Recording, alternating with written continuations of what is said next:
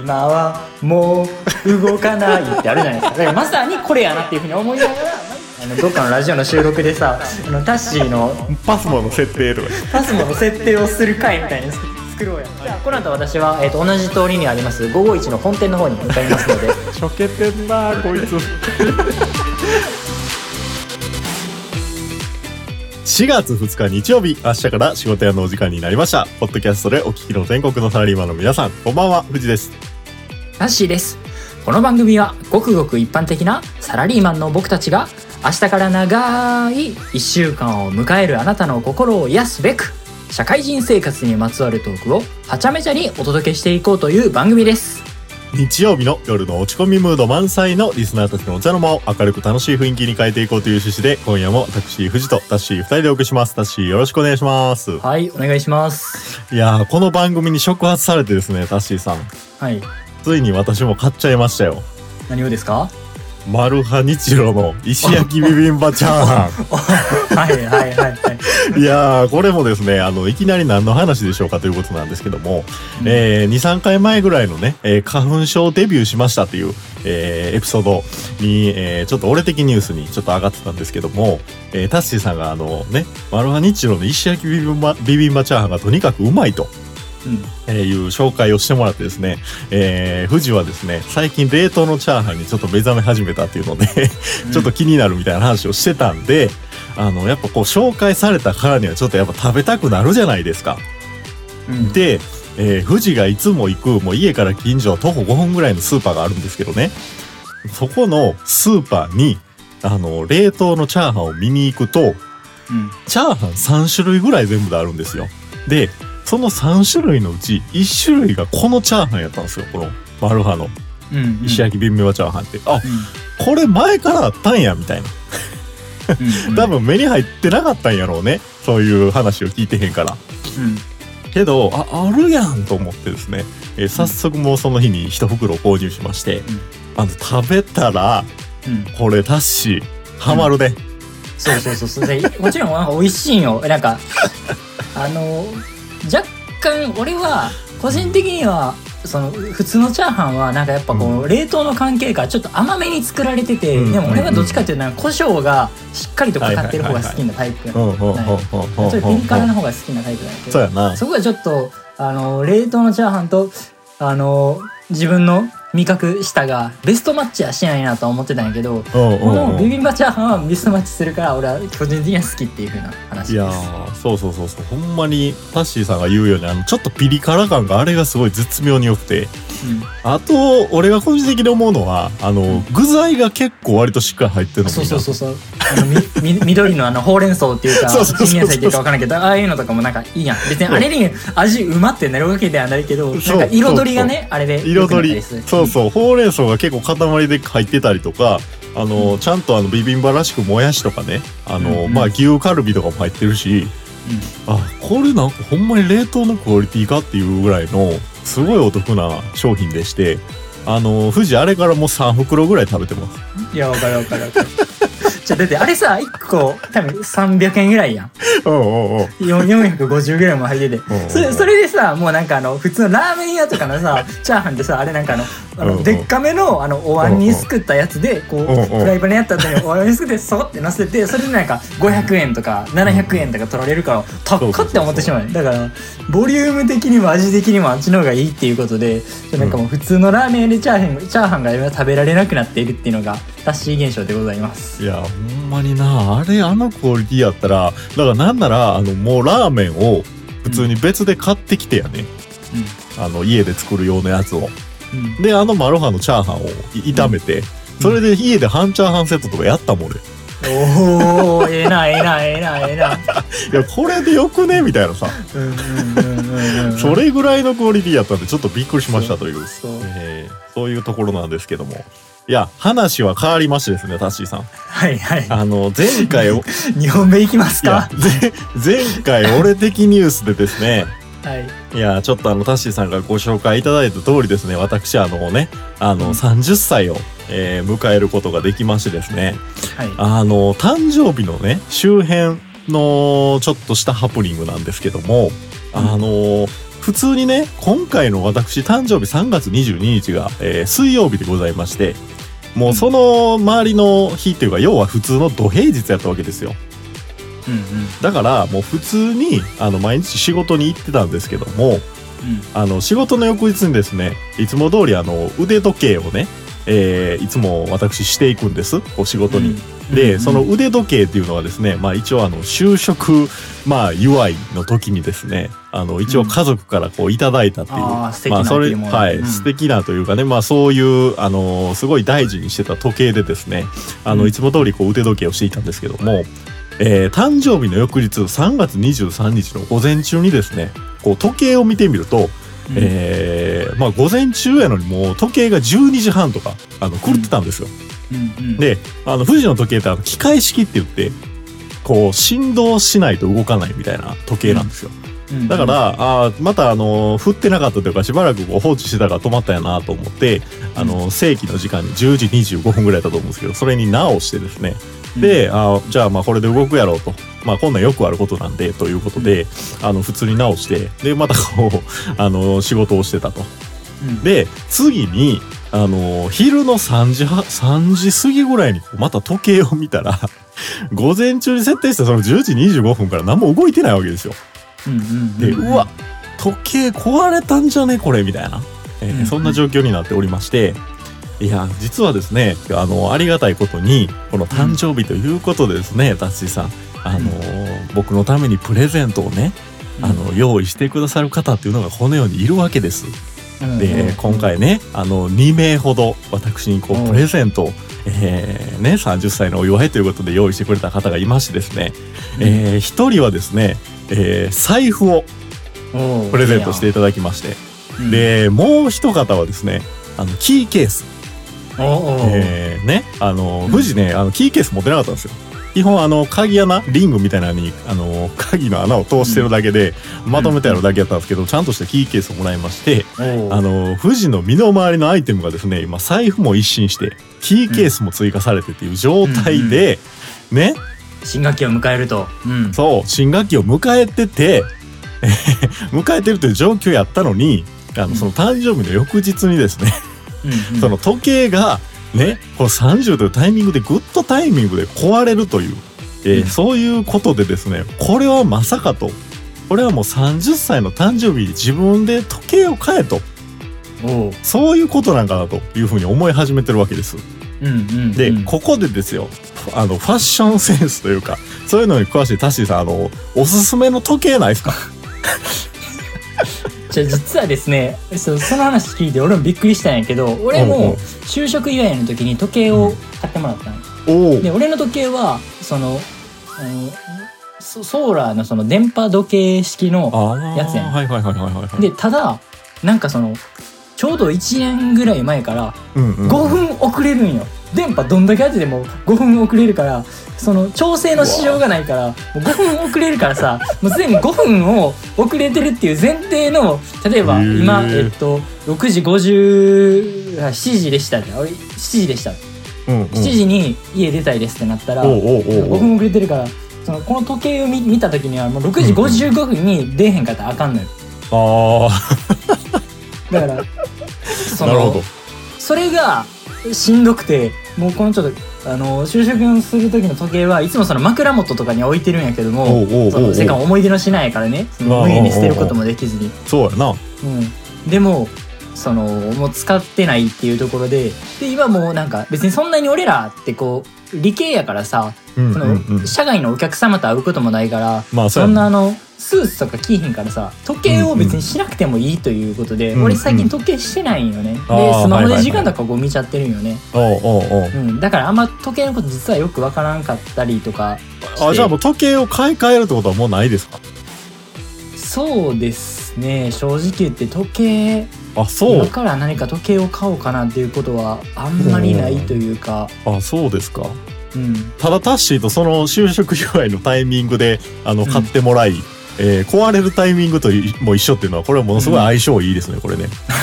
びっくりしましたでちなみにちなみに俺はその1ヶ月に1回ぐらいちょっと時間治ってないかなと思って見んねんけどやっぱり治ってないんよねああそうか。でその時に見つめ直した時に毎回頭に思い浮かぶのが「あの大きなのっぽの古時計」っていうあの童謡の歌あるじゃないですか。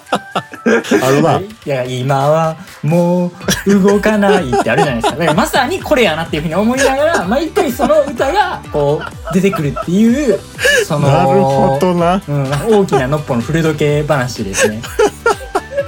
だしだし、はい。あの、本編行こうか。いやいやいや2件目出したらあなたでしょうが。そうなんか冷静に答え、あの、返信されても。はい。ということで、いろいろいつも通り何の話かよくわからない話をね、えーオープニングで、えーさせてもらいましたけども、えーさ、そろそろ、ラッシーさん本編の方に行きたいとそうですね。思っております。我々は大きなのっぽの古時計ではないんで、あの、動き続けましょう。秒針のように。はい、秒針のように、えー今日もお送りしていきたいと思います。はい、えーこのポッドキャストでは24時間休みなしで、リスナーの皆様からのメッセージや質問、感想などを募集しています。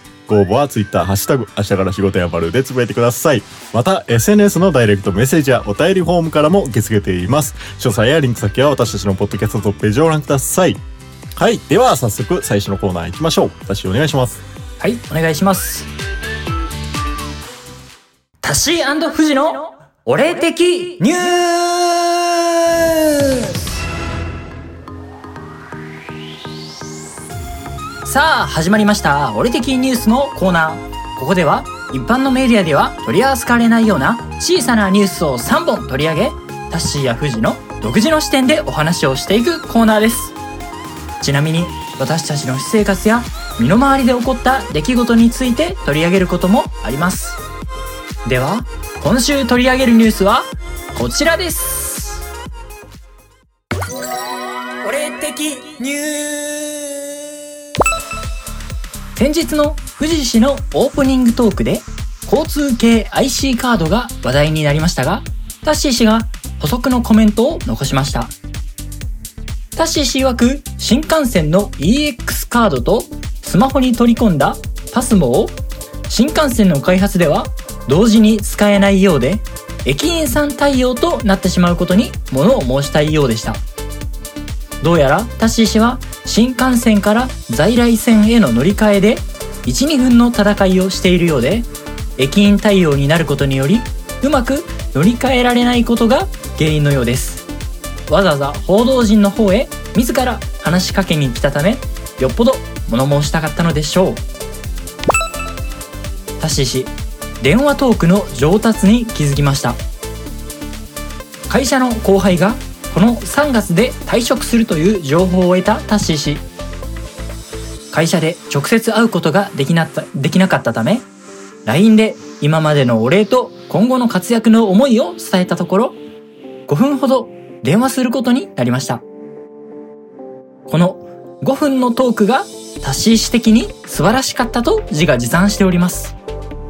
どうやら短時間で話をまとめられボケやボケやオチも入れた素晴らしい内容になっていたようです。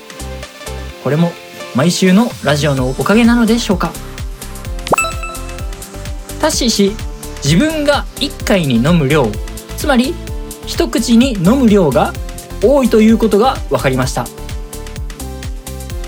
出張先のホテルで朝ごはんを食べている時オレンジジュースを注いで飲んだのですがコップが小さく一口で一気に飲み干してしまうためすぐにジュースがなくなってしまいました。しかし周りのサラリーマンを見てみると彼らはうまく飲んでおりおかわりする人はいるものの皿の食べ物がなくなったいいタイミングでおかわりをしているようでした。皆さんの一口サイズはいかがでしょうか？今週の俺的ニュースは以上になります。はい、えー、ありがとうございます。えー、やっぱ俺的ニュースを聞いてると、タッシーさんがどんなことを普段考えてるのかっていうのがね、えー、露骨に現れて面白いなと いうふうに思うんですけども、うん。あの、やっぱりこのラジオをやってると、やっぱ有益なこともあるということで、2本目のニュースなんですけども、うん。えー、まあ電話のね、後輩の退職ということで、あの、うん。これはあれですか、後輩に、うん。タッシーがこう電話をかけたいうことですか？あ、そうですね。なんかちょっと、あの、電話、結構思い入れのある後輩だったんで、あの、うんうんちょっと電話っていうか、はじめ LINE で結構長文で挨拶したら、なんか帰ってきて、じゃあちょっと話すかみたいな感じになって、で話したみたいな感じですね。結構いい関係性やな。そうですね。あ、それこそあれですね。ちょうど去年の今頃ぐらいから、あの、福岡、福岡県の方に私あの出張してたじゃああー、はいですか。はいはいはいはい。その時に一緒に行って、で、あそれで博多とか一緒に行ってた、その、後輩というか、同僚が、その、今回辞めることに、まあ、結婚で辞めることになって、あの、で、ちょっと逆のパターンをちょっと想像しがちなんですけど、まあ、とにかく辞めることになって、っていうところで、まあ、3ヶ月間ぐらいその苦楽を共にした仲だったので、そうやな。結構思い入れのある後輩だったので、ちょっとそういうふうな熱い思いがついつい語ってしまったっていうところですね。いや、なかなか寂しいもんですね。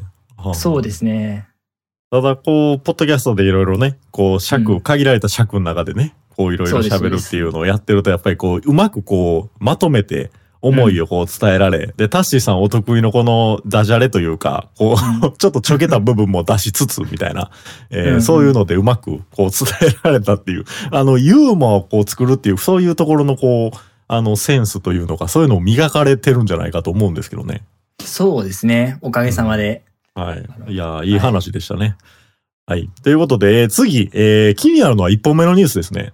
えーこれ、交通 IC の、このエクストラ IC ですね。これ、あの、新幹線のサービスで使えるこのカードですね。うんえーそれと、あの、普通の、まあ、電車とかも使えるこの、いわゆる一般系の、えーうん交通 IC、これ、パスモっていうのがありますけど、これが、えっ、と、連携というか、これがつ新幹線で使えないっうん。ていうことですかね。使えないことはなくて、駅員さん対応にあくまでなってしまうっていうところで、前までは、そおのう、なんですかね、電子じゃない、その IC カードとしては、あの、普通に改札にこう同時でピッてすることで、ファンファンってってあの、通れたんですけども、おうおうおうあの、スマホに、あの、今年の初めぐらい、今年の初めぐらいに、あこの、パスモを取り込んだじゃないですか。そしたら、モバイルなんとかそうそう、モバイルなんとかと、交通系のその新幹線の EX カードを、こう一緒にタッチしても、うん。ブブブーってなってしまって、で、一応駅員さんのところに行って手続きをしてもらわなきゃいけないっていうところで、で、結構その最近観光客もこう戻ってきてるから、まあその、あの、駅員さんに、あの、会う、会うのに、また2分や3分待って、俺あの、いつもあの、こあの、乗り換えの時間は、あの、京都駅でも新横浜駅でも3分って見てんのに、もうそこで3分食われてしまうから、もう結局もう次の電車また10分後ぐらいになってしまうっていうふうなところで、もううん。クーってなってるっていう感じではございますね。あれね、確かモバイルに、うん。モバイルの携帯をタッチして新幹線の改札通れる方法があるはずなんですよ。ああ、EX カードも取り込むってことですか？EX カードのサイトに、うん。モバイルの、ちょっとあれ、確かな情報じゃないから、うん。ちょっとな、こう、ラジオやから一応、あちょっと、調べな分からへんっていうの前提なんやけど、うん。俺は確かやったことある。あの、モバイルスイカなんやけど、あモバイルスイカ、あーやっぱ JR 系は相性いいいいとかあるんかな。いいんかな？いや、なんかな、IC カードって、IC カードって固有の番号があんのよ。なんか16桁ぐらいの。その番号を、うん。エクストラ IC の、うんあの、アプリかなんかあるねん新幹線予約する。うんうん。あのアプリに登録すんねん、確か。うんうんじゃあ、モバイルスイカで改札通れるとか、要はその番号、あの、携帯の、あの、お財布携帯の機能で、あの、ん新幹線の改札を通ったことはある。じゃあ今度画面シェアするからさ、あの、どっかのラジオの収録でさ、あの、タッシーの、あの、エクスプレスを、パスモの設定とか。パスモの設定をする回みたいなの作作ろうや。それで一本やるか。だしてさ、あの、冗談を言ってたら、冗談言ってたらお時間になります。はい、はい。俺一口サイズのやつもあれ結構衝撃的やったんやけどな。ちょっとそれまたやりましょう。はい。以上、俺的ニュースのコーナーでした。だし、いつも仕事頑張ってるリスナーさんに一言言ってあげて。お疲れ様です。じゃあ、ラジオ頑張ってる俺にも一言。お疲れ様です。いやいや、触りすぎやろ。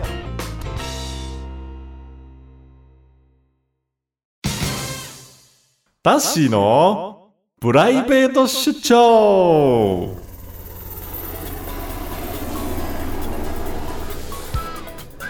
こちらのコーナーではタッシーさんがレポーターとして様々なところへプライベートへ出張し現地の状況や雰囲気をお届けするコーナーです。タッシーさんが現地から活気のある楽しい様子をお伝えしてくれるので皆さんの週末のお出かけ先の参考になればと思います。それでは早速タッシーさんを呼んでみましょう。タッシーさん。はいこんにちは。あタッシーさん、えー月一のコーナーですけども、えー今日も、はい。えー出張していただいているということではい、えーちょっとあの番組の都合上ですねトントンと進めないといけなくてあの早速、あの ご紹介の方に移っていただいてよろしいでしょうか。はいわかりました。はいお願いします。はい。ではですね、えっと、本日、えっと、私が来ているところなんですけども、はいはい。えっと大阪の南。おおでもこれ南ってこれどこやねんってなりますよ大阪はい。難波に来ております、ナンバーはい。はいはいはい。で難波。まあ難波というか、まあ、大阪といえば何かといえば、そう。お好み焼きですよね。おはいはいはい、はいはいはいはい。で今日はそんなお好み焼きの中でもやはりこの南難波というのはすごい激戦区になっておりまして、でその激戦区の中でももうトップに立つ、うんもうん。う上位にある人気の高いお店について紹介したいというふうに思っております。はい。はい。でえっと、お店の、えー場所なんですが道頓堀の、えー近くですねアーケード入ってすぐのところにあります、うん。えー名前が、えー、水野というお店になります、ああ有名っすね、これね。うんうんうんうん。なんか富士山もなんかちょっとちらってこう事前に連絡を取ったらまあよく行ったことあるっていうふうにちょっと聞いていたんですけども。僕大好きなお店ですね、これ。そうなんですね。ああちょうど 偶然奇遇ですね。今この状況は羨ましいわ。うんうんうんはいはいはいはい。はい。でこのお店なんですけど一応ちょっと概要を説明させていただきます、うん。えっとですね創業がこれ昭和20年。うんつまりあの戦時中もこれやってましたというお店になります。うんはい。だからもう70年以上こううん営業されている、まあ、この老舗になりましてうん。で、えー、と店の状況なんですけども私ちょっと食べてきたのが14時を回っていた頃なんですけども、うんうん。まだまだこう大行列ができていてうんでこう大大人気店になっているという、えー、とお好み焼き屋さんでございました。うんうん。はい。それでは早速そのお店のお好み焼きのその味の話の方に入っていきたいと思います。うんうん。はい。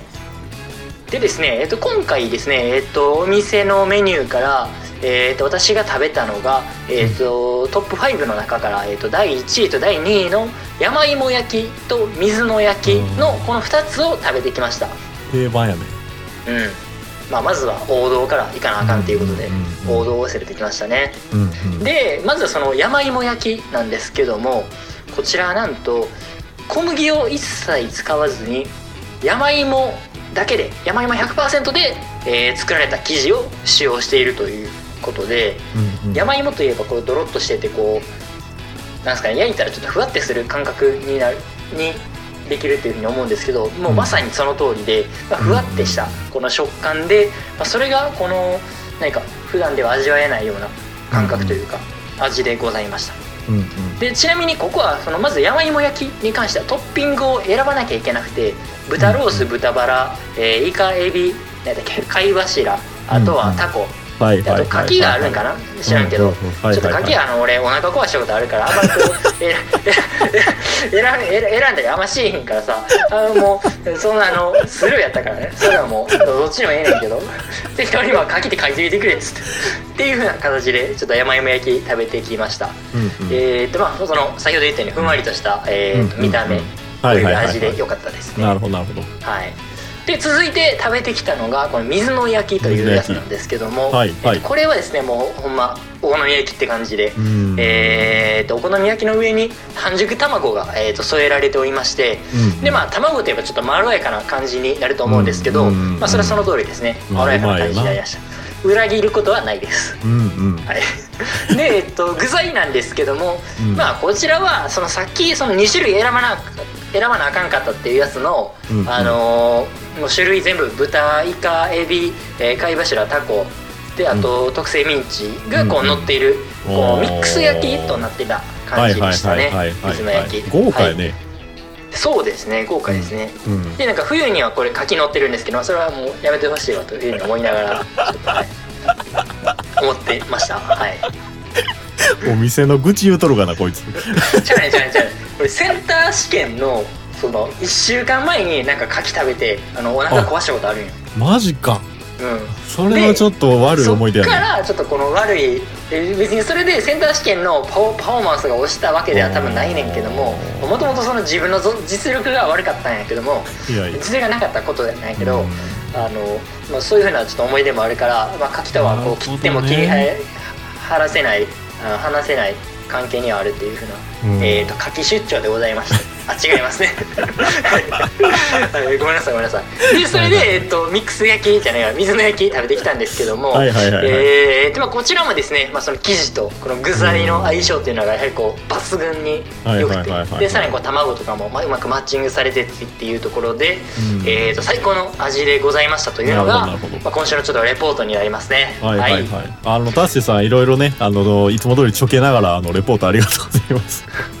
あの、ちょっとあの、さっき話したんですけども、富士この店大好きでして、はい、もう大学生ぐらいから通い続けてんのかな。もう10年ぐらい通い続けてんちゃうかっていうぐらいやと思うんやけど、あのね、タッシーさん今日食べられてないんですけど、あの、第3位にネギ焼きっていうのがあったと思うんです。うんうんうんネギ焼きも結構いけますよ、これ。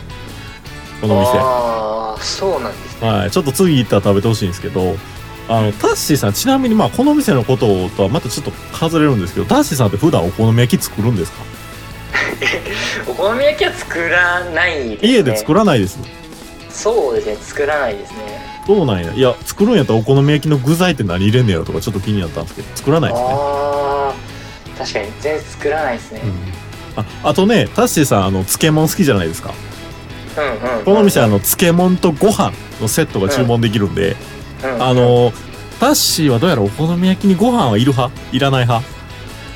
えいるんじゃないですか？いやあやっぱいる派か別に別にそれだけ単品で食べてもいいけども、うんうん別に普通に夜ご飯として食べるんやったらそこはご飯は白いご飯ついてきてくれないと困りますね。なるほどなるほどいやそれやったらそのご飯と漬物セットでこうあるんであのぜひなるほどなるほどなるほどこれ。そういうのもおすすめかなと思いますねなるほどなるほどなるほどなるほど。はい、はい。ということでタッシーさんすいません。あのこのコーナーお時間が来ちゃいましてあのいろいろ今日も面白いレポートありがとうございました。そうですね。ちょっとぜひ今度行った時にはネギ焼きもちょっと食べて帰りたいというふうに思います。はい。はい。じゃあこの後私は、えー、と同じ通りにあります551の本店の方に向かいますので まあそちらプライベートで行かさせていただきます。はい。あまたあのよかったらレポートもよろしくお願いします。そうですね。逆にちょっとそのためにネギ焼きとか食べずにちょっとあの一一腹分開けておいたっていうところありますのでそれでは、ね、楽しんでいきたいというふうに思います。けてなこいつ。本日はですね、えーと大阪難波に、えーの難波の道頓堀の近くにありますお好み焼き屋さん、えー、とお好み焼きの水野から、えー、とタッシーが現地の様子をお伝えしました。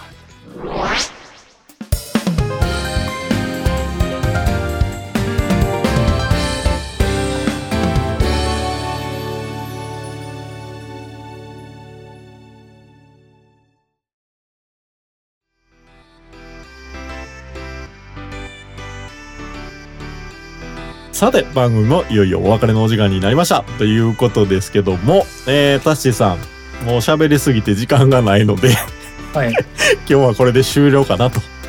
いうまあ、そうですね。はい、いうふうに 思っております。もうあのオープニングでエンディングの分まで喋ったんで。うん、ということで、えー今週も皆さん、えー最後までですね、ご視聴ありがとうございました。はい、ありがとうございましたはい、えー次回ですね、また、えー4月9日の日曜日、えー6時から、えーお送りしたいと思いますけども、えー次回はですね、俺的ニュースと社会人あるあるの2本立てで予定しております。来週もよろしくお願いします。それでは今週も元気にいってらっしゃい。ここまでのお相手は藤でした。ラッシーでした